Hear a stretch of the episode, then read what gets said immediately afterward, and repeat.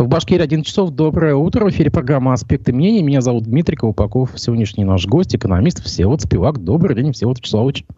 Здравствуйте, Дмитрий. У нас э, эта неделя просто день, э, неделя экономики. Вчера у нас был господин Жахметов.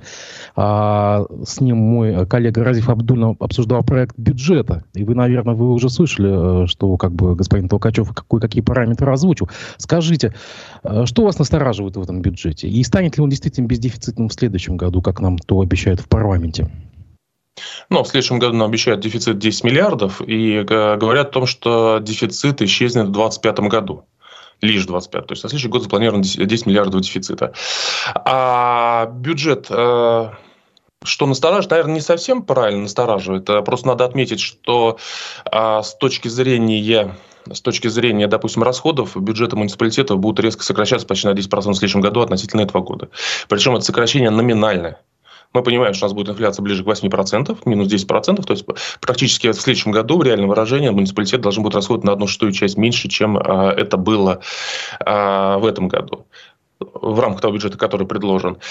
А, э, представлен а относительно же консолидированного бюджета Республики Башкортостан, то цифры относительно расходов практически равны в этом и в прошлом году, но при этом мы понимаем, что есть инфляция. Более того, если мы посмотрим расходы по отношению к 2022 году, есть незначительный рост, там 3-4%, около 4% номинально. Но мы понимаем, что инфля... накопленная инфляция за два года больше 20%, то есть, соответственно, речь идет о том, что а, в 2024 году, пока, исходя из всех цифр, которые сейчас вынесены на обсуждение, реальные расходы бюджета будут на шестую часть меньше, чем были два года назад.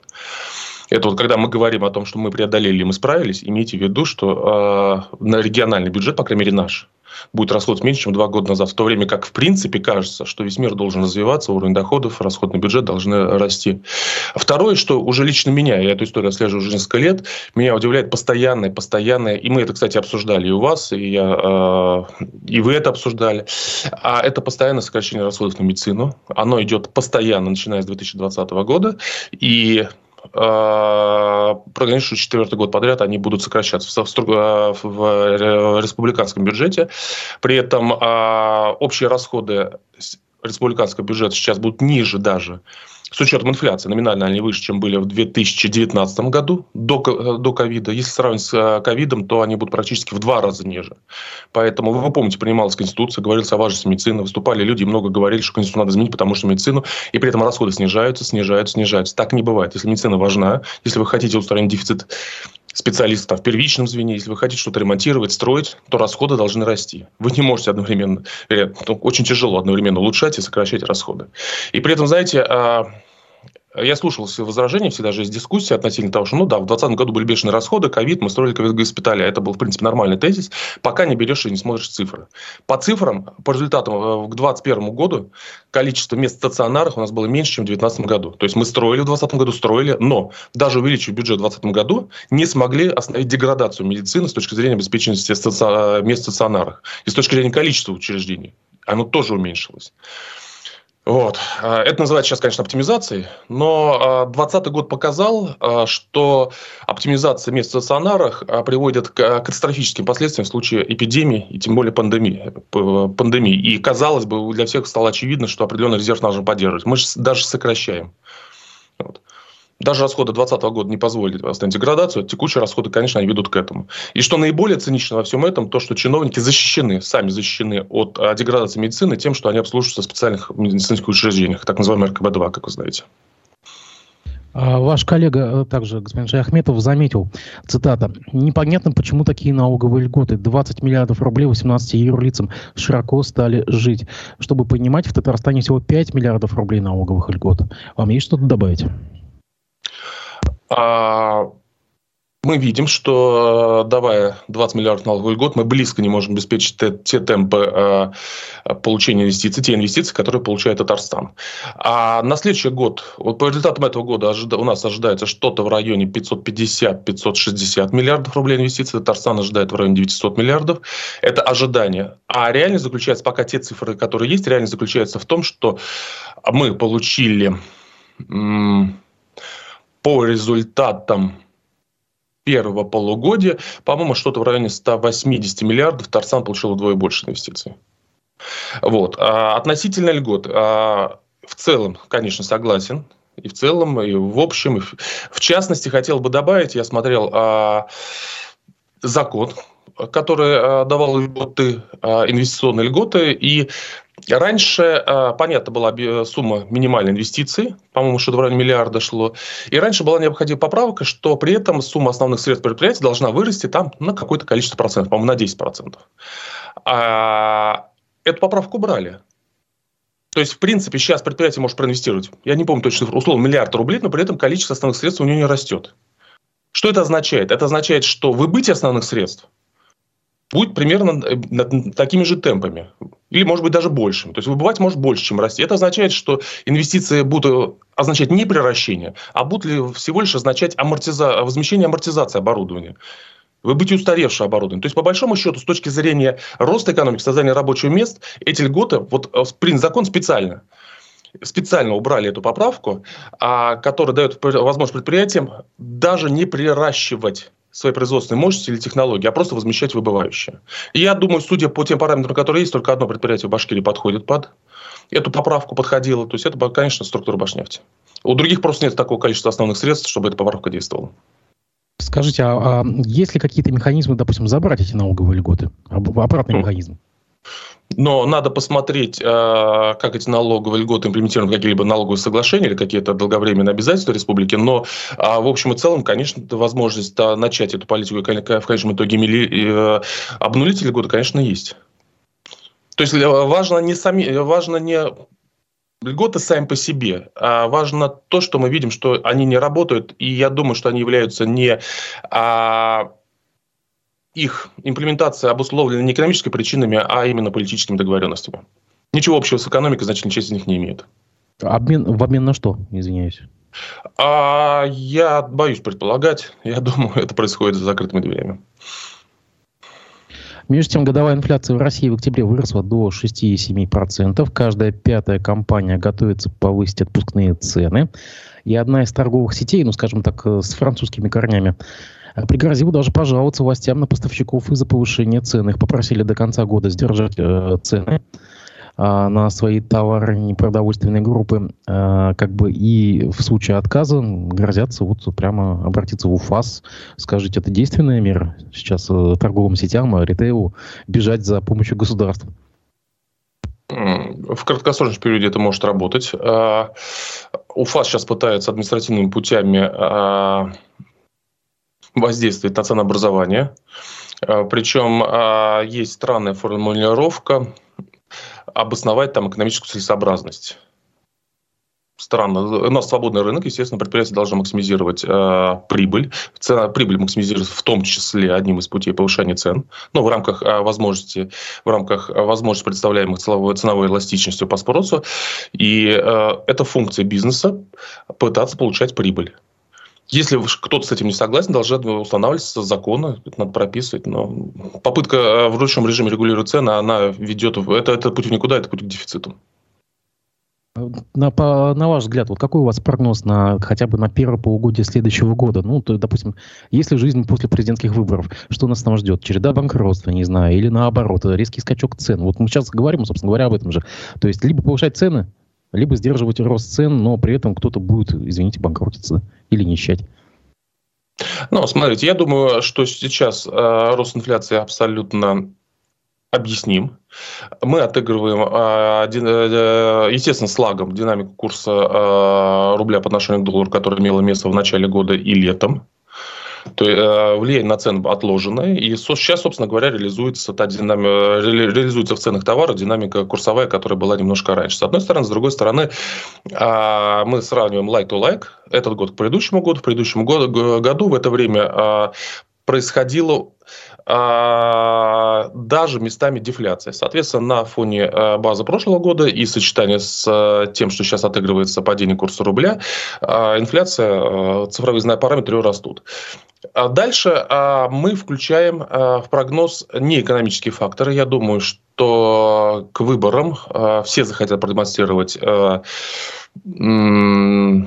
стабильность нашей экономики, то, что э, экономика преодолела, справилась, несмотря ни на что, движение вперед, прорыв и так далее. И э, в той или иной степени инфляция будет сдерживаться даже во вред э, рационально понимаемым законам экономики. Это, соответственно, до марта. После этого трудно прогнозировать, месяц, два, три, четыре или там полгода, но неизбежно придется допустить и э, инфляцию, и, собственно говоря, корректировку рубля. Я думаю, что это практически неизбежно. Но я не буду говорить, что это произойдет через там, неделю после выборов или там, через три месяца. Но в среднесрочной перспективе это неизбежно. До выборов я думаю, что как, как, каких-то резких скачков цен и курсов не позволит.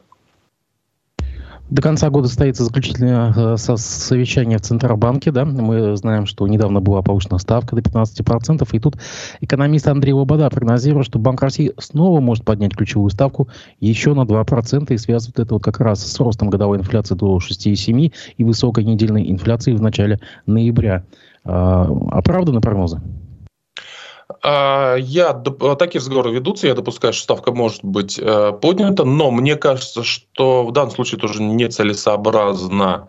Э, я поддерживал, э, когда ставка поднималась до 12%, я понимал, когда ее в результате подняли до 13-15% в этом. Но сейчас я думаю, что еще результаты первого поднятия ставки даже не полностью а, реализовались а, в измененной структуре спроса предложения на денежном рынке. И а, не в полной мере часть, как мы уже сказали, инфляция обусловлена там, полугодовым трехмесячным лагом по динамике курса доллара, который имел место летом, я думаю, что сейчас дальнейшее повышение нецелесообразно. Оно будет скорее вредить, чем помогать. Хотя а, инфляция растет, это просто отложенные эффекты. Смысла дальше а, повышать ставку, по-моему, нет. Хотя вероятность, конечно, есть. Между тем, Эльвира Набиулина указала на нехватку рабочих рук как на главную проблему экономики России. Я сейчас читаю тоже новость с ленты. В Госдуму внесли проект ликвидации патентной системы трудоустройства для мигрантов. Согласно поправкам, работодатель сможет нанимать на работу иностранного гражданина только при наличии у него разрешения на работу. Как э, можно воедино связать вот две вот эти вот новости? Ну, во-первых, нехватка рабочих рук. Надо четко смотреть, чем она обусловлена. Допустим, если посмотреть цифры в Башкирии, я смотрел цифры сначала весной. Ради Фарич сказал, что у нас а, безработица на рекордно низком уровне. А, скорее всего, это так, хотя на самом деле, исходя из той э, методики исследования, которой, скорее всего, он пользуется, точно говорить он об этом не может. А и, э, соответственно, он атрибутировал э, рекорд низкий показатель работы к успешной работе над развитием экономики, к новым инвестициям, к новым рабочим местам. Но достаточно открыть статистику, она официально, она публикуется Росстатом, и мы увидим, что количество занятых э, в башкирской экономике оно, в принципе, на том же самом уровне, который было во времена э, Хамитова. Более того, допустим, пиковые значения времен Хамитова, они до сих пор выше, нежели те, которые есть, у, вот, которые мы имеем сейчас. То есть количество занятых не выросло не выросло. Почему же возник дефицит? Вопрос, ответ очевиден. Это, это, естественно, убыль населения, это миграция, в том числе э, эмиграция, вызванная мобилизацией, и это, э, это СВО, куда люди уходят. Это раз. И, собственно говоря, это характерно для всей страны. То есть низкая безработица – это не результат э, развития экономики. Это результат выбытия рабочей силы. С рабочей силы – это раз. А второй вопрос у вас был, как и связано с мигрантами. Я думаю, что... Да, а, да отмена патент, э, патентов для мигрантов. То есть их, по сути, уравнивают с э, россиянами. Я думаю, что есть определенное напряжение между... Э, есть проблемы с ассимиляцией мигрантов, э, и э, часть, часть, часть политиков пытается э, на этой проблеме играть. То есть популизм просто получается. Отчасти, я думаю, популизм, отчасти популизм. Э, но популизм почему отчасти? Потому что а, проблема на самом деле есть, она а, существует уже давно. Мы видим с вами, кажется, разные данные есть, что количество преступлений, которые совершают мигранты, оно пропорционально выше, нежели а, те, что совершает коренное население. Мы видим, что есть проблемы с их ассимиляцией, то есть проблема есть. Но резкий всплеск интереса со стороны политиков последние несколько месяцев а, к этой проблеме говорит, скорее всего, о популизме. Ну, мы видим, кстати, если говорить вот о нехватке рабочих рук, в Москве водители скорой помощи увольняются массово просто из-за маленькой зарплаты. Ну, и их все равно даже не замещают мигранты. Ну, вот так, такой вот, извините, такое вот несоответствие реальности. Между тем, пока мы с вами не виделись, произошло, э, произошли скажем, такие события, как э, обыски в компании «Башкир Автодор» и э, арест Ильдара Иванова, главы компании. Компания э, обвиняется якобы в том, что э, был, были выведены 91 миллион рублей, якобы по версии следствия, на несуществующих э, рейсах по доставке ПГС и щебня на строящуюся дорогу Бирск-Тастуба-Садка. Я пом- напомню вам, это там, где треснула дорога в прошлом году. Что это мы наблюдаем сейчас? Это такая рьяная борьба с распилом, с коррупцией, с воровством? Или что это просто? Мы помним дело Башспирта, о котором уже полгода ничего не слышно, допустим. Ну, смотрите, помимо э, дела Башавтодора в последнее время появилось еще несколько э, э, в СМИ несколько событий. Это вчера, насколько я помню, обыски прошли э, в Госком молодежи, да, это, по-моему, так называется? Да, Яна Гайдук уже сегодня опубликовала заявление, что ничего ей не предъявлено и непонятна суть обвинений. Ну, понятно, что суть обвинений непонятно. И. А также, насколько я помню, были обыски или претензии к э, советнику по науке, да, Ради Фаридович, тоже совсем недавно господину Казаханову, да, но там тоже не совсем все понятно. Там какой фигурирует какой-то научный ландшафт за 9 миллионов, ну, как бы тоже не совсем внятно все. Да, ну теперь смотрите, то есть не надо смотреть на Автодор как э, на отдельную историю. Э, а более того, я думаю, что э, есть некая системная позиция стран силовых органов э, по работе с республиканскими органами власти. Скажем так. А мы помним, что в структуре э, силовых органов были кадровые перестановки, и все, соответственно, э, э, с ожиданием смотрели на, на, на развитие события. Непонятно было, э, что они будут значить э, в повседневной деятельности. Сейчас как кажется, что есть понимание того, что как минимум тесного сотрудничества между республиканскими органами силовыми э, пока не происходит. Немножко как запутанно да, сказал. А, э, скажите, а вот внезапный уход господина Хабирова на самоизоляцию, некоторые это связывают с его попыткой попасть на аудиенцию э, господину Путину. Может быть, это тоже звенья одной цепи? Вы знаете, сейчас ходит много слухов, кому на аудиенцию хотел попасть Хабиров, но никакой правильной информации у меня нету, а фантазировать может сколько угодно. На ваш взгляд, где еще полыхнет, где еще будут обыски? Ведь вот, допустим, э, наш эксперт Олег Арефьев все это связывает с деньгами нацпроектов. И именно по, по линии нацпроектов якобы здесь работала ревизионная комиссия, которая нашла вот какие-то недочеты. Вот, ну, видим, Башкир Автодор, вот Казаханов, там, допустим, такие вещи. Ну, мы видим, поднимают же не только новые вещи, поднимают и старые вещи, поднимают вещи, которые не связаны, в том числе с нацпроектами. Я думаю, это часть общей истории. И более того, я думаю, что а, необходимый объем информации был уже раньше, был намного раньше, и просто дали ход этим делам. Более того, надо отметить, что республиканская власть а, в силу своей бесшабашности или, может быть, безграмотности дает много поводов для того, чтобы а, возбуждать дела и проводить обыски было легко мы как бы помним, что буквально 2-3 месяца назад, и да, даже как бы, когда вот появилась, э, скажем так, э, Дилара Гондорова в публичном пространстве, она намекала, что у нее есть некие материалы, э, какие-то материалы, которые там говорят о, может быть, возможных финансовых нарушениях в, в сфере распределения бюджетных денег. Не это ли последствия? Нет, я думаю, нет. Я думаю, что те материалы, которые у нее есть, точно у всех органов, которые к этому в той или иной степени причастны.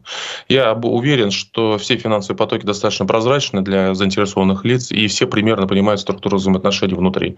Вопрос, почему сейчас дали отмашку, вот этот вопрос как бы он а, более важен, более критичен. То, что информация у всех, кто в этом а, нуждается, она есть абсолютно точно. Даже страшно себе представить, сколько денег вращается вот в этой теневой э, схеме. Если там почти 100 миллионов, там почти 100 миллионов. В деле Бориса э, Беляева там, э, и Кучербаева, кстати, у них сегодня заседание по обжалованию в, в, в Верховном суде, тоже интересно, чем закончится. Там тоже какие-то миллионы несусветные. Сколько же денег тогда было выведено? Ну, вы знаете, 100 миллионов – это не такие большие деньги, и это вряд ли является э, соизмеримо с... Если, если есть факты коррупции, вряд ли это э, соизмеримо с итоговыми цифрами. Если вы вы посмотрите, допустим, на фотографии машин у Башкиравтодора, те же самые гелиогенвагены стоят там не меньше 20-25 миллионов рублей а их у каждого и по несколько штук. Поэтому 90 миллионов рублей в, в этих масштабах это относительно мелочь относительно мелочь, хотя я понимаю, что для многих это целое состояние, люди могут на эти деньги всю жизнь прожить. Но Геленваген стоит 25 миллионов рублей. Да, давайте пойдем дальше по повестке. Между тем состоялась бизнес-миссия в Китае. Туда э, ездил глава э, кабинета министров Андрей Назаров. Э, ездила большая группа чиновников, бизнесменов. Сейчас, понятное дело, что очень модно дружить с Китаем.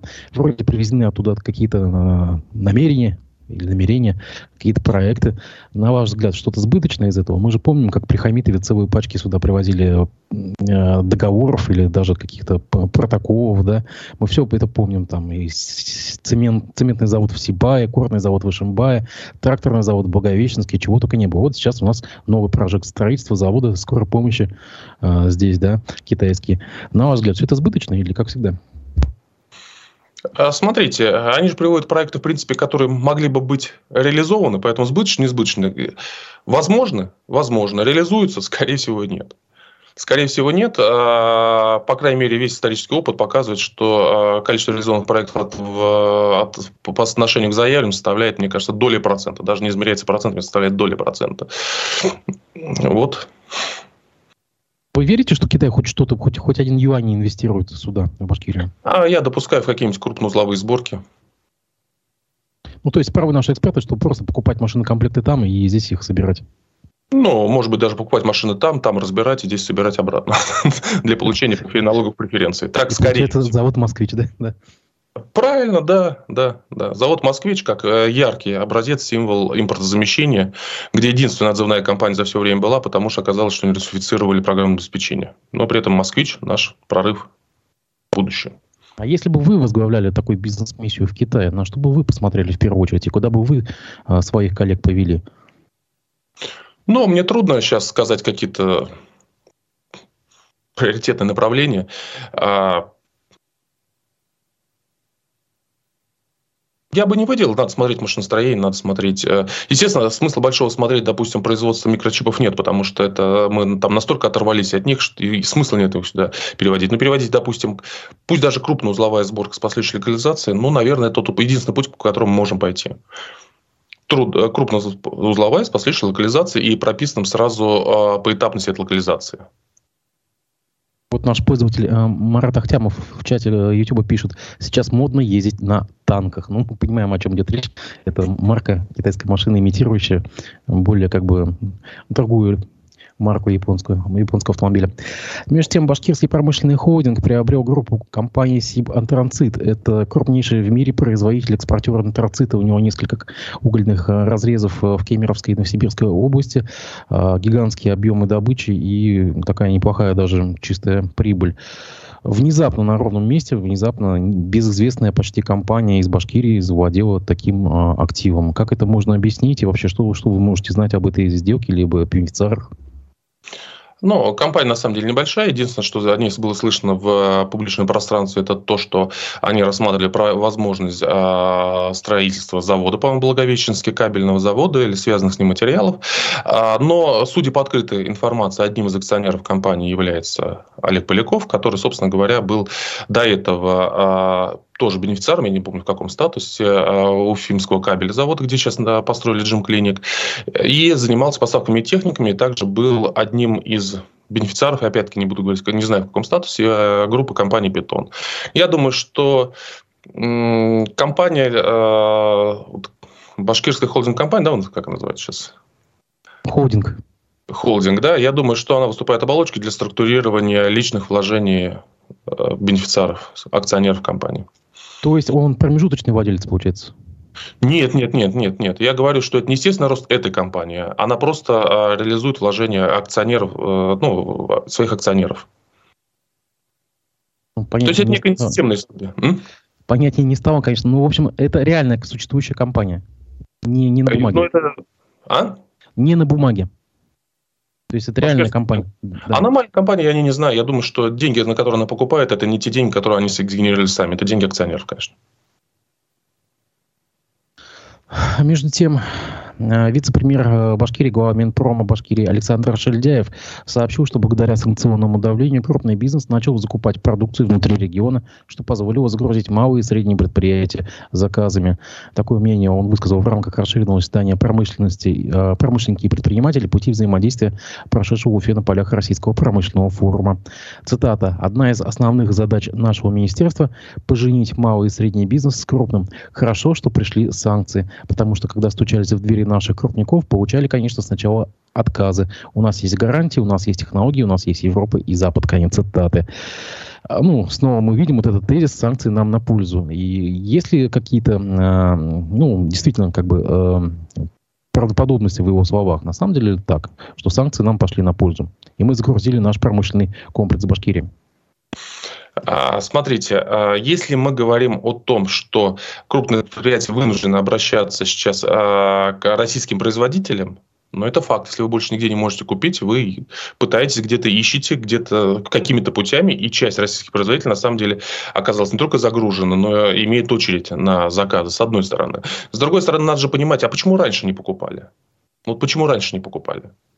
Просто потому, что э, качество, соотношение цена-качество не, не было ниже, нежели у иностранных аналогов. То есть, если у вас не будет возможность купить китайский автомобиль, вы купите Ладу Весу, неизбежно купите. Просто она будет в разы хуже. Можно ли это считать победой импортозамещения? Ну, я условно говорю, там, Ладу Веста, может быть, Москвич, может быть, я не знаю, там что-то там в гараже сделают. Но в результате купите какой-то автомобиль. И в то время, как весь мир ездил в свое время, Советский на BMW и Мерседесах, там, э, Фиатах, Опелях, мы ездили э, на Жигулях. Не имея там ни кондиционеров, не имея ни усилителей, не имея никаких электронных средств. Вот примерно к, к этому же идет наше импортозамещение. Мы будем покупать дороже вещи, которые хуже. Мы будем покупать дороже комплектующие, которые менее долговечны и менее надежны. Но то, что мы их будем покупать в условиях, когда мы не можем купить другое, конечно.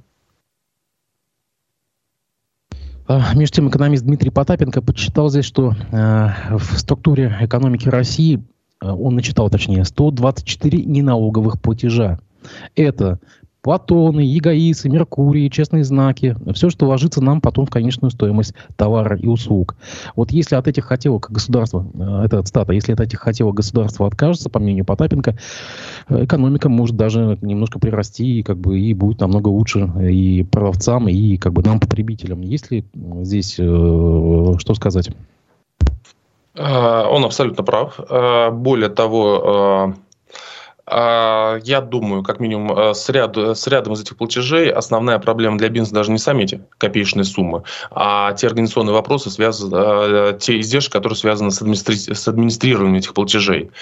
К примеру, э, система «Честный ЗАГ», она постоянно глючит, она не работает, она требует людей, отдельные ставки, которые наносят эти э, бирки, которые заказывают новые бирки, которые обмениваются информацией. И по большому счету для мелкого бизнеса, как для мелкого бизнеса, а затрат на администрирование кратно выше, нежели непосредственно 50 копеек, которые они платят за одну марку. То есть, если можно было просто заплатить, и не заниматься этой мелкой моторикой, не нанимать людей, не задерживать товары, не э, удлинять логистику, это было бы для бизнеса намного более выгодно. Постоянная, постоянная а, потеря эффективности на каждом из этих этапов. Не только денег, именно эффективности, скорости, динамики развития бизнеса. А, я думаю, что это тяжелое ярмо, как минимум на мелком и среднем бизнесе. А у большого бизнеса свои проблемы. А вот вы... Вы, вы просто подумайте вот об этом вот, вот, вот, вот, вот маразме. Да? То есть вы хотите открыть мелкий магазинчик.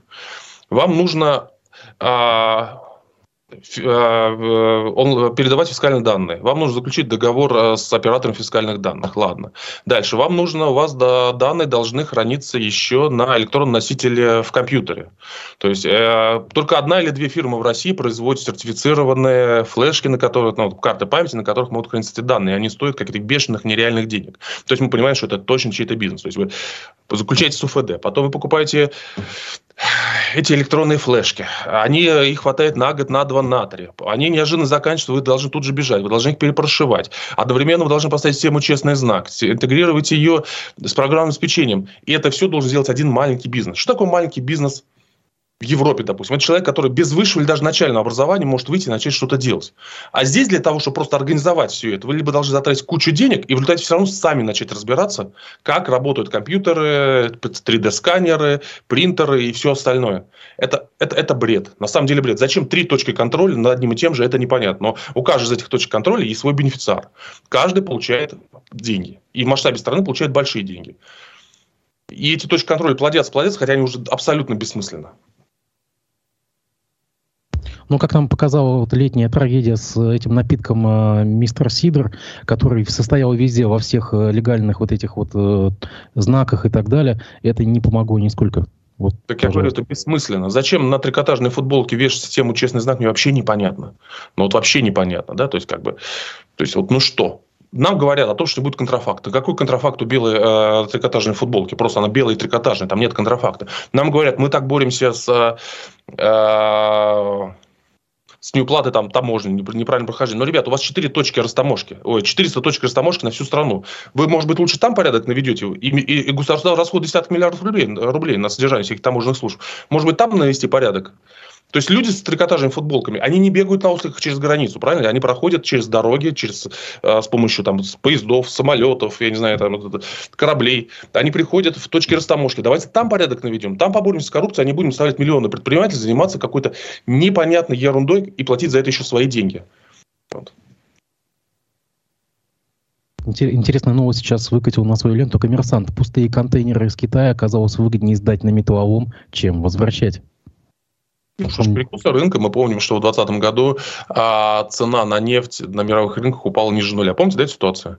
А там еще приплачивали за то, чтобы ее покупали. Да, приплачивали за то, чтобы ее э, можно было кому-то передать. Да, это была парадоксальная ситуация. Здесь такой же парадокс. Интересная ситуация складывается вокруг Почты России. Это госкомпания, которая уже не первый год терпит гигантские убытки. Только по прошлому году они оцениваются в 30 миллиардов рублей. Ну, это, мне кажется, судьба любого в России монополиста. Он либо всегда очень беден и убыточен, либо он безумно богат.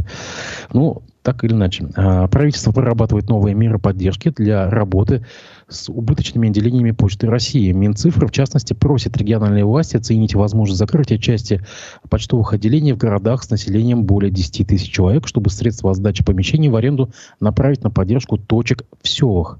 Я напомню, что ранее была инициатива, допустим, распродать часть э, зданий главпочтамтов в крупных городах э, страны. Но это как, ну, вы знаете, что, в принципе, вся эта недвижимость на красных линиях находится. Она такая, как бы, самая вкусная, мне кажется.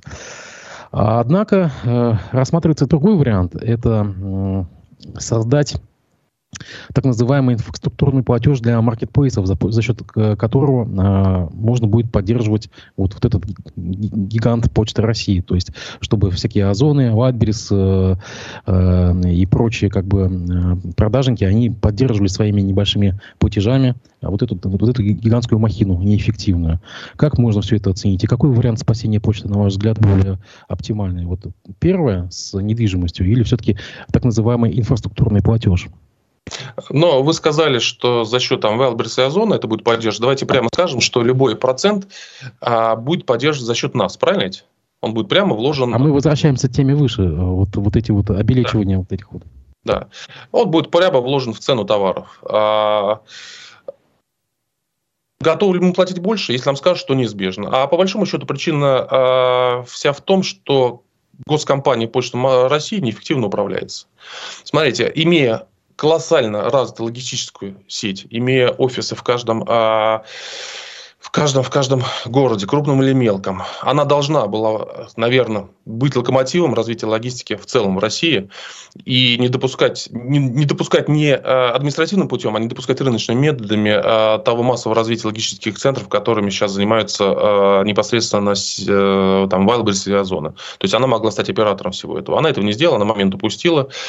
Поэтому самое правильное, мне кажется, что эту компанию надо национализи- э, приватизировать, но для этого надо прописать э, точно правила игры, потому что на самом деле обеспечение э, почтовыми услугами сверх малых-малых населенных пунктов, наверное, убыточно. Наверное, убыточно. Соответственно, нужно определить правила игры. Но в частных руках она будет намного более эффективна. Продажа э, недвижимости – это может быть локальным решением, и то в пределах там, года, не больше. То есть, условно говоря, 30, 30 миллиардов – это 300 а, миллионов долларов. Ну вот представьте, допустим, у нас даже если там в 50 городах продать главпочтампа, ну сколько вот главпочтамп в Уфе можно продать? Ну миллион, ну полтора миллиона долларов, да, и такие там 10-15 городов, остальные поменьше. Ну вот получите вы там 50, 60, 100 миллионов долларов от продажи там значимого объема помещений на красных улицах. При ежегодных убытках 300 миллионов. То есть, это даже вам хватит на 4 месяца закрыть убытки, правильно? Это не решение проблемы. Ну, а если в частные руки передать, то он просто все, извините, прохерит и просто э, почта развалится как таковая, ее не будет. А, ну, смотрите, мы же видим, что э, почтовые услуги представляются э, частными компаниями, которые, не имея э, льгот, не сами создают для себя материальную базу за счет текущей прибыли, правильно ведь? Но есть же э, коммерческие действующие компании, которые действуют на открытом рынке. Соответственно, а, просто надо определить правила игры таким образом, чтобы а, мелкие, мелкие, мелкие пункты не выпадали из зоны обслуживания. Должно ли быть это а, привязано к обязательству игроков на рынке, если, условно говоря, там работаешь там федеральный игрок, ты должен обслуживать какое-то количество малых пунктов по списку, или эти работы в этих пунктах должна субсидироваться на рыночной конкурсной основе, или, допустим, а, в ряде случаев, может быть, просто нет смысла а, сохранять отдельно действующее отделение связи, а имеет смысл передачу каких-то сообщений там, судебных, а, административных возложить на органы местного самоуправления. Это вопрос уже разработки нормативных ну, актов. Почта несет ряд таких функций, как доставка пенсии, там, допустим, или прием коммунальных платежей. Все пенсионеры туда идут, в принципе. Прием каких-то действительно вот заказных писем, которые там с уведомлениями и так далее. Да. Правда, кстати, вот вы говорите, что неэффективно но ведь они предпринимали попытку 4 или 5 лет назад, они запустили вот эту сеть почты банков, э, почта, почтового банка, да, то есть была попытка что-то сделать, смотрите, но все равно не выстрелило. Но вот эти вот функции куда социальные дети? Это очень важно ведь. А, я и говорю, то есть их можно либо а, обременить ими участников, частных участников, именно выполнением функций, так же, как, собственно говоря, а, а, сотовых операторов обязывают обеспечить определенные зоны покрытия, правильно ведь? Либо а, работу а, в мел, малых населенных пунктах субсидировать напрямую на конкурсной основе из бюджета. Чтобы проводился конкурс между частными игроками, там, допустим, там, на 3-5 лет, 10 лет, может быть, при которой бы обеспечилась работа малых населенных пунктов. Очевидно, что частный бизнес будет намного эффективнее, нежели та неповоротливая мне кажется, в чем чудовищная махина, которая, обладая колоссальным объемом активов, э, постоянно погружается в убытков и возможности. То есть они работают на растущем рынке. То есть э, количество товаров, э, которые доставляются почтой, кратно растет. Правильно сейчас? От года в год, ну не кратно, от года в год растет на десятки процентов. Работая на рынке с растущим, на растущем рынке, погружаться в убытки, ну, кажется, это, это странно. Ну, было бы странно, если бы маркетплейсы все-таки э, да, начали выплачивать вот этот так называемый инфраструктурный платеж. Это вообще перекрестное субсидирование какое-то. Ну, я допускаю, что это, это не будет странно, просто решат, сделают и будут выплачивать, никуда не денутся. И мы все также будем удивляться, как э, система «Честный знак», когда мы за каждую футболочку 50 копеек платим непонятно кому куда-то, непонятно, что с этого кто получает. Мы также будем удивляться, как а, с каждой песни, которая звучит, да, звучит, я не знаю, там, в кафе или в парикмахерской, мы должны платить почему-то структурам, которые э, каким-то РАО или структурам, которые связаны с Михалковой, и вообще логики в этом не видим. Но мы за это будем платить. Мы, будем удивля... мы же удивляемся, когда э, ветераны в Самаре пропели песни военных лет, а РАО за них попросил деньги. Помните, эта история была? И оказывается, что РАО имеет на это право. Это вообще удивительно. По большому счету, РАО имеет даже право, я не знаю, там, э, в школе если э, э, хор школьников спел песню, на которую у кого-то, когда есть авторские права, там не, не прошло там, 30 или 50 лет, тоже просить денег. Это все удивительно, но это наша реальность. Ну вот насчет, если к почте возвращаться, и мне все это напоминает историю с РЖД, которая почти там э, раз в полгода приходит в правительство и, и требует деньги на покрытие своих убытков или новые тарифы на грузовые перевозки. А РЖД, да, там перекрестное финансирование, устанавливали тарифы на грузовые перевозки, перевозки, а в результате это висит бременем на всей экономике, но с учетом того, что вроде как бы для предприятия это, это для каждого предприятия частная проблема, вроде как бы вот это бремя распределяется с широким, э, широко распределяется, и вроде как бы сильно никого не давит, но вот 124 меры а непрямого э, платежа, не налогового, да, вы сказали. И представляете, вот 124, 125, 126, и вот каждый грамм, все это в результате делает экономику неэффективной. Здесь немножко, там немножко, все это в результате делает экономику неэффективной. При этом смотрите, что уже проезд на поезде, допустим, до Москвы, в принципе, дороже, иногда дороже, иногда дешевле, ну, не дешевле, примерно так же или, или даже дороже, чем полететь на самолете. Вот это вот пример э, государственного управления. Даже субсидируемый тариф уже дороже, чем самолет. Но при этом у нас, кстати, вот внутри, э, внутри республики правительство субсидирует РЖД пригородные перевозки, и все равно они убыточны те же электрички. То есть, как бы тоже непонятно достаточно. То есть, то частные, наших, ча- ча- частные самолеты летают и получают прибыль при тарифах меньше, чем субсидированные билеты в купе на поезде. Между тем опять вспыхнула тема золотодобычи в Заурале. А, сегодня а, Светлана Родионова, это глава, глава Росприроднадзора, сообщила о том, что в Учелинском районе обнаружен очередной а, прииск нелегальный. И вот даже публикуют фотографии. А, сообщается, что на место была вызвана оперативная группа полиции. По данному факту правоохранители проводят оперативно-розыскные мероприятия. Как показывает практика, они ничем не заканчиваются. А, глава Кабмина сегодня заявил, что, я про Андрея Назарова, что жалобы пользователей социальных сетей и данные спутникового мониторинга станут до, а, достаточным основанием для проведения внеплановой проверки добывающих компаний в Башкирии. Соответствующие поправки в положение о региональном государственном геологическом контроле внесло правительство республики. И постановление подписал сегодня Андрей Назаров. В документе так установлены новые индикаторы риска, при обнаружении которых Минприроды э, должно организовать внеплановую проверку. Э, в частности, анализ данных дистанционного зондирования Земли, ну, то есть, как бы, э, нелегальные карьеры будут искать, э, мониторить из космоса и по социальным сетям. Э, на ваш взгляд, э, наше государство в лице правительства Башкирии как-то действительно заинтересовано в борьбе с м, вот этими приисками золотыми? Или это все какая-то мишура? Потому что уже сколько, уже третий год эта тема фонит, как говорит э, Ради Фаритович, да, и все равно появляется, появляется один за другим. Ну, смотрите, даже если оно заинтересовано, то а, компетен... менеджерской компетенции для того, чтобы эффективно ее управлять, у них, очевидно, нет. Вот эти разговоры, что мы будем э, заниматься геолокацией, со спутников смотреть новые карьеры, вот просто надо выехать, э, там Эрндык ущелье, да, вот, вот эти районы, там на самую высокую точку поднимайся, там же просто признаков деятельности людей не видно. Людей не видно. Вы свалки никак не можете э, посчитать, сколько их в Башкирии, да, где люди ходят и куда-то выбрасывают, где муниципалитеты есть. Да?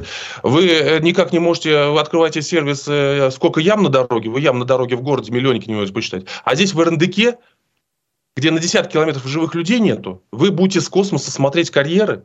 Это же смешно. Ну, это смешно. То есть это все, в принципе, логически. Это примерно так же вопрос, как вы сказали, с Китаем. Имеют ли это право проекты, которые они привозят на реализацию? Имеют. Но при том качестве управления, которое есть, они не будут реализованы. Так что можно ли с космоса наблюдать за карьерами? Можно. Но практически это фантастика э, в, при нынешней структуре управления. Или это просто попытка успокоить пока зауральскую общественность, что вот мы что-то делаем? Что-то же надо говорить, конечно. Нет, я, кстати, допускаю, что они искренне в это верят. Я допускаю, что люди думают, как работать, как что-то изменить. Но пока у них очень мало получается. Между тем число... Еще, еще надо было сказать, что дроны, запустим, которые у нас производят, и дроны будут летать над РНДКом и в режиме прямой э, связи выдавать там э, информацию. А, а по-моему, что-то было подобное, когда у нас а, был целый ку- куратор отрасли. У нас нормально с вами работает мозговой штурм. Тем, число злостных неплательщиков за услуги ЖКХ в Российской Федерации почти достигло 8 миллионов человек. По словам экспертов, проблема обостряется из-за падения реальных доходов граждан и их неудовлетворенности работой обслуживающих компаний. Ну, мы же сейчас вот с вами слышали, что рост как бы, доходов населения наоборот растет. Вот буквально недавно кто-то из э, спикеров федерального правительства об этом говорил, что э, реальный рост доходов населения, он прет как бы и ВВП у нас, вот видите, как бы на, там на 5%, по-моему, поднялось, да, а неплательщиков услуг э, ЖКХ все больше и больше. Что же такое? Смотрите, э, я думаю, что по результатам 2023 года мы увидим э, заметный рост реальных доходов населения и тем более рост заработной платы. Но надо понимать, как распределяется этот рост. Этот рост в значительной степени обусловлен затратами СВО, то есть он распределен между мобилизованными, контрактниками. В определенной степени он а, обусловлен зарплатами на а, за предприятия, которые выполняют госзаказ. То есть и вторичное перетекание доходов, конечно, идет в такие сферы, как ритейл, строительство, общепит, услуги. Но даже с учетом вторичного перераспределения вторичных доходов, а большая часть населения почувствует снижение реальных доходов. Но совокупный рост будет за счет резкого роста доходов среди нескольких нескольких процентов, может быть, нескольких десятков процентов населения. Итак, доходы вырастут суммарно, но при этом они вырастут резко у незначительного количества людей. Большая часть населения почувствует снижение реального уровня доходов. Вы просто можете посчитать, что, допустим, э, условная цифра, вообще просто условная, это может быть это, в полтора раза больше, в полтора раза меньше. То есть, если миллионы людей, занятых на СВО, раньше получали там 40 тысяч рублей, да, медианную зарплату по России, условно говоря, год назад, сейчас они стали получать там 200-250 тысяч рублей, ну, 200 минимум, плюс доплаты социальные еще так-то. Вот у вас а, только лишь только лишь за счет э, этого фактора дополнительно сформировалось э, примерно около 3 триллионов а, дополнительных доходов а, по экономике в год у населения. 3 триллиона, а, общий совокупный доход населения около 80 триллионов, то есть 2,4% роста до дохода, совокупного дохода населения России сформировалось только за счет 1 миллиона человек. Это примерно на 0,7% населения пришлось 2,4% совокупного роста доходов. Вот примерно такое же распределение. Парадоксальная ситуация. Правы и те, кто говорит, что доходы растут, правы и те, кто говорит, что большая часть населения, а у большей части населения доходы снижаются. Ну, вот, кстати, да, вот э, тоже в новость э, почти туда же. Э, россияне задолжали микрофинансовым организаторам рекордные 350 миллиардов рублей, пишут известия. За год этот объем увеличился на 18%, а число клиентов перевалило за 20 миллионов человек. Эксперт отмечает, что микросудами э, пользуются люди, которым уже отказали банки из-за высокой долговой нагрузки. То есть это перекредитовка для того, чтобы просто э, раздать предыдущие долги там, или, грубо говоря, подтянуть штаны, потому что уже есть, не, не, не на что покупать. Э, здесь вот тоже странную такую мы отмечаем, э, такую активность потребительскую. Ну, смотрите, э, правильно все сказано, рост долговой нагрузки. Рост долговой нагрузки обусловлен двумя факторами. Даже, может быть, не рост долговой нагрузки важен, а рост доли средств, которые тратятся гражданам на обслуживание текущих кредитов относительно их уровня доходов. В чем разница? Я объясню. То есть а, ставка поднялась э, до 15%. Соответственно, э, ставки банковские выросли почти в полтора-два раза.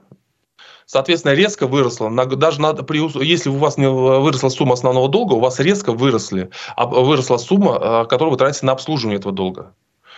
Соответственно, банки отслеживают соотношение тех денег, которые вы тратите на обслуживание долга, э, к вашим доходам. В случае, если соотношение долга перешагивает определенное грани... Э, соотношение текущих расходов на обслуживание долга по отношению к доходам перешагивает определенную границу, банки, соответственно, не выдают вам новые кредиты, и вы вынуждены вынуждены идти в микрофинансовые организации, понимая, что вы будете платить кратно больше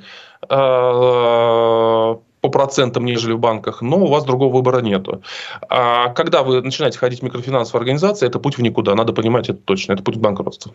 Но для многих просто нет других вариантов, чтобы прожить еще неделю. Между тем, в Госдуме назвали катастрофической ситуацию с пенсиями в России. По словам зампредкомитета по, эконом... по экономической политике Николая Арефьева, пенсии россиян в разы отстают от европейских. А, ну, Понятно. Открыли глаза. Депутат выразил готовность подписать, подписаться под любым законом, улучшающим материальное состояние граждан. Далее цитата. Это какими мозгами надо думать, чтобы считать, что за 16, 19, 20 тысяч можно прожить, учитывая, что все платно. Я понимаю, что в СССР были зарплаты и пенсии не очень высокие, но было все бесплатно. Конец цитаты по Арефьеву. Вот видите, как бы люди все-таки задумываются. Но это ведь не все. Я вам сейчас следом еще одну новость прочитаю. Количество сделок по покупке и продаже недвижимости недвижимости в Испании, совершенные россиянам в январе-июне 2023 года, выросло на 50% по сравнению с аналогичным периодом прошлого года. Это какие-то две реальности, которые как бы не уживаются друг с другом. С одной стороны, тут, тут даже депутаты признают, что пенсии нищенские, а с другой стороны, россияне поставили рекорд за 10 лет по сделкам с, с недвижимостью в Испании. А, как можно эти две новости обобщить и какие-то выводы сделать? Но э, очевидно же, что Россия страна из, а, с одним из а, самых сильных дифференциатов заходов населения в мире. Богатые живут очень богато, бедные живут очень бедно. Социальным расслоением, точнее, вот вы об этом. Дифференциация по уровню доходов, да. А, то есть у нас есть такие еще до сих пор очень богатые люди, которые скупают недвижимость в Испании пачками. У нас есть даже не только очень богатые люди, у нас есть очень богатые власти. Вы посмотрите на тендеры а, на питание органов власти, да, то есть 500-550 рублей рюмка коньяка. То есть у вас пенсия 500 а, рублей в день не всегда оставляет, да, а рюмка коньяка для власти стоит 550 рублей, причем это для региональной власти.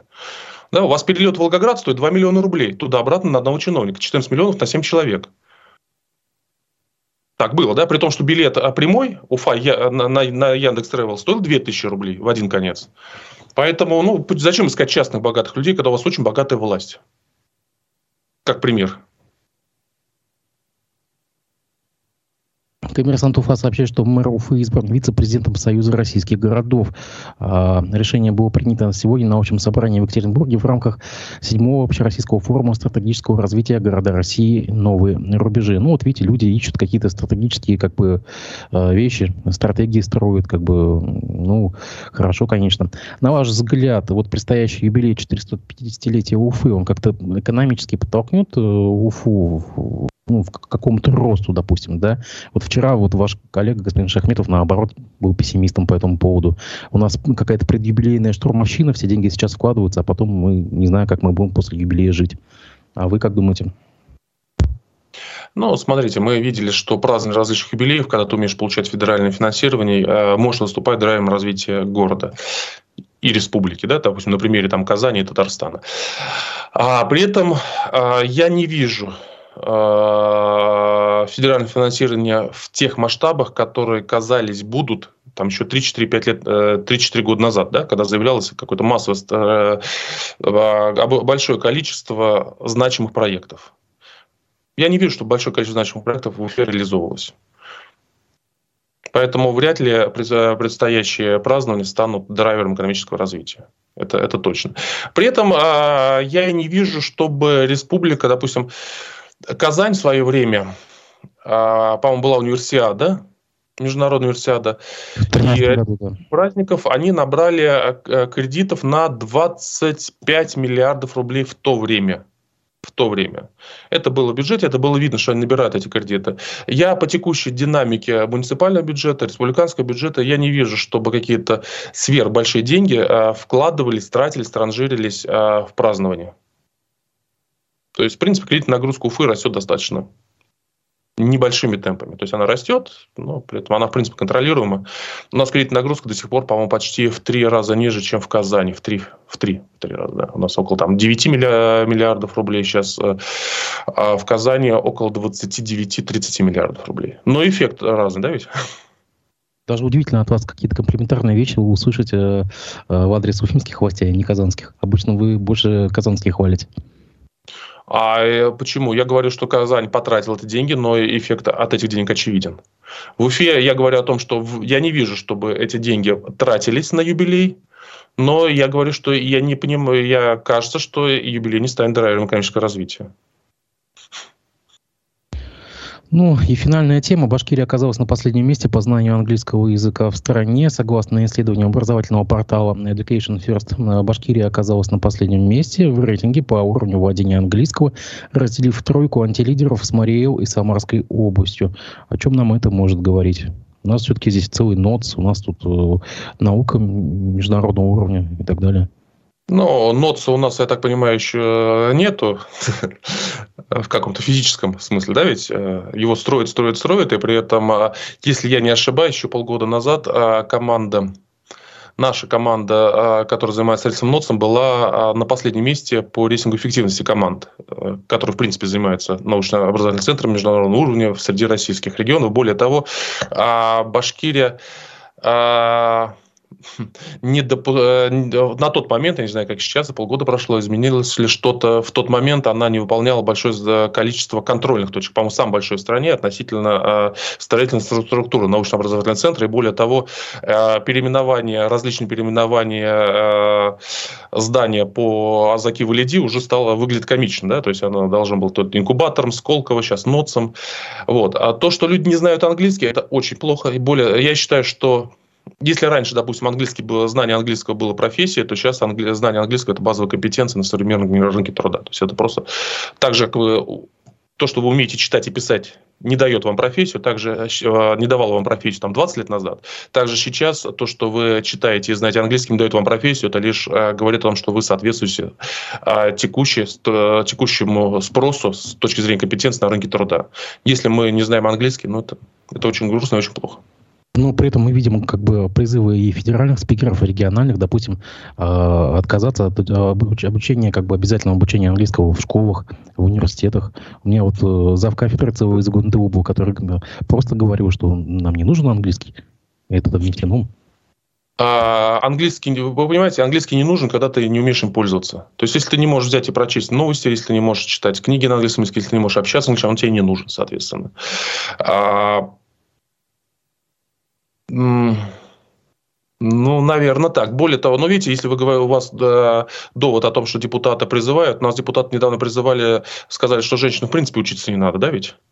Выше Это получать, выше... Сенат, сенатор Челябинской области, да, она заявила, что э, нужно пересмотреть приоритеты и, в общем-то, нужно рожать, а не получать высшее образование женщинам. Что высшее образование ничего не дает, да, и здесь, э, глядя на нее, глядя на ее тест, трудно не согласиться как минимум с тем, что высшее образование ей ничего не дало. Это очевидно. Я не знаю, как остальным, а вот ей точно ничего не дало. А, но мы видим не те примеры, что и наш, по-моему, если не ошибаюсь, Леонард говорил, что надо рожать 20 лет. И, кстати, по-моему, у вас, да, ведь? У нас Иначе они, женщины не успеют родить там до трех детей. Надо э, что, стремиться к тому, чтобы было трое ребенок, э, трое детей в семье, иначе будет сужено, естественно, производство. Ну, там коэффициент, по-моему, 2,8, 2,7, ну, условно говоря, 3. И вы знаете, здесь никто из них не посчитал, как будет жить семья с тремя детьми при медианной зарплате. Если женщина начинает рожать 20 лет, до 30 лет она рожает, а у нее мужчина зарабатывает медианные 40 тысяч рублей, а женщина даже рожает трое детей, там, периодически выходя куда-то работать, не имея высшего образования, это значит, семья с пятью человеками, два взрослых и трое детей, должны жить на 60 тысяч рублей. Правильно ведь? Ну так ведь? 12 тысяч рублей на человека. Это даже ниже официального уровня бедности. В понимании нормального человека это нищета. То есть вы призываете людей прямо идти к нищете или как? Причем, смотрите, я не считаю, что низкий уровень дохода препятствует рождению детей. Но вопрос, сможете ли вы социализировать человека, дать ему хорошее образование, покупать хорошие лекарства, вводить в больницы, когда это надо? Или не сможете? При той медианной зарплате, которую власть смогла добиться в стране, рождение э, в средней семье трех детей означает то, что эта семья будет не бедная, она даже официально будет нищая. Это будет унизительная нищета на достаточно как бы невеселой ноте мы заканчиваем. Надо думать на шаг вперед. Если вы хотите, чтобы было трое детей, вы скажите, как, а кто их будет содержать. Посмотрите официальные данные по зарплате, посмотрите медиану зарплату, скажите, как содержать двум работающим людям, не пьющим, не гуляющим, не играющим в карты, нормальным, хорошим, со средними интеллектуальными способностями, со средним образованием, со средними доходами, как они будут содержать а, троих детей. Вдвоем работая. Даже если вдруг, рожая и э, рожая, женщине получается постоянно работать, поддерживать уровень квалификации, что очень тяжело. А еще добавьте к тому, что пенсию подняли, э, пенсионный возраст до 60-65 лет. Раньше можно было детей хотя бы отдать э, дедушкам, бабушкам, а сейчас как? Если ты в 20 рожаешь, у тебя и бабушки, и дедушки молодые, им еще работать и работать. То есть вы сделали все условия, при которых, если трое детей, это нищета. У среднего человека. Понятно, можно сказать, что надо пахать в две смены, надо быть не средним человеком, надо достигать чего-то большего. Ну, это слова. Всеволод Вячеславович, я благодарю вас за то, что вы нашли время выйти в эфир. Я надеюсь, что мы с вами еще до Нового года увидимся, но там будут хоть какие-то позитивные, может быть, темы и позитивные высказывания наших функционеров, чиновников, сенаторов, депутатов. Я надеюсь, что мы до конца года хоть какой-то позитив с вами увидим. Спасибо вам большое. Спасибо. Увидимся.